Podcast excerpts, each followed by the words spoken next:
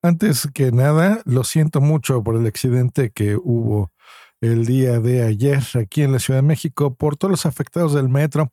Eh, el día de ayer mismo que, grabé ya el episodio no lo pude mencionar, es un episodio que ya está programado, pero el día de hoy no quería eh, dejar de, de, mandarles este mensaje de veras a todas las familias que han sido afectadas por esto, a los niños, imagínense que no estén sus papás ya en este plano debe ser muy duro, muy, muy duro.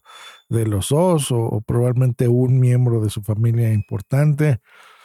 Qué difícil, de veras, qué difícil. Y más coraje me da porque estos son el tipo de accidentes que se pueden prevenir totalmente. O sea, aquí, bueno, ya se están haciendo las investigaciones. No sabemos si es algo de, de veras, de, de un mal empleado que no haya revisado, de impunidad, de técnicos, ya han salido muchas pruebas, eh, las he estado viendo en Twitter de fotografías que ya los vecinos han reportado desde hace meses, lo cual me hace pensar en lo de siempre, en lo usual, en malas administraciones. Y me da más coraje porque yo todavía recuerdo hace un par de años cuando subieron la tarifa del metro para que em, precisamente tuvieran más capital para el mantenimiento del mismo, ¿no? De, los trenes, de las vías, de las instalaciones, de las estaciones, de todo. Y pues bueno, así que falta de dinero no ha sido, es como todo parece apuntar, una mala administración. Y, y todo, ¿no? Los incendios que hubo hace unos cuatro meses en la línea 1. Bueno, una pena, me da de veras hasta vergüenza ajena yo soy de esas personas defensoras de la Ciudad de México, incluso impulsoras de muchos años, de que se me hace una ciudad increíble en la que vivo. Me encanta y me encanta darla a conocer a otras personas de otros países para traer turismo a mi ciudad, porque lo es, es una gran ciudad. Pero este tipo de cosas de veras me hacen cuestionarme incluso seguir recomendando que la gente venga, porque qué, qué horror eh, que, estar así, o sea, en serio, en serio. Y luego lo de Colombia también, pues bueno, mucha tristeza por, por la cercanía, ¿no? Que tenemos del lenguaje, de amigos que yo tengo ahí, de lo que estén pasando y, y por lo que veo también por malos manejos de personas, la verdad, ¿no? Que nosotros elegimos con la mejor intención, con la buena fe de mejorar nuestras condiciones de vida y que pues de alguna forma se pague así y, se pierdan vidas, es muy doloroso, la verdad que sí. O sea que bueno. Lo bueno, bueno, bueno, pero bueno, the show must go on. Así que comenzamos. Tu dosis diaria de tecnología que se entiende con Josh Green. Así es, pues bueno, comenzamos. Y la noticia del día de hoy, pues es Adobe Flash, Adobe Flash deja de funcionar en Windows el mes que viene. Lástima. Ya eh, el final de su vida útil fue a finales del 2020, hace apenas cuatro o cinco mesecitos, donde ya se despidió. Vimos que en Internet ya había dejado de funcionar en algunos navegadores importantes yo incluso tuve clientes con problemas serios ¿eh? en, este home office que yo los estoy asesorando y ayudando con sus equipos de cómputo. Eh, esa es otra de las cosas que hago en mi trabajo. Pues hemos tenido problemas, ¿eh? porque muchas plataformas estaban funcionando así y de repente de la noche a la mañana ya no podían entrar. Y usábamos Chrome, incluso Internet Explorer, ya no les digo Edge, ¿no? que es el navegador nuevo.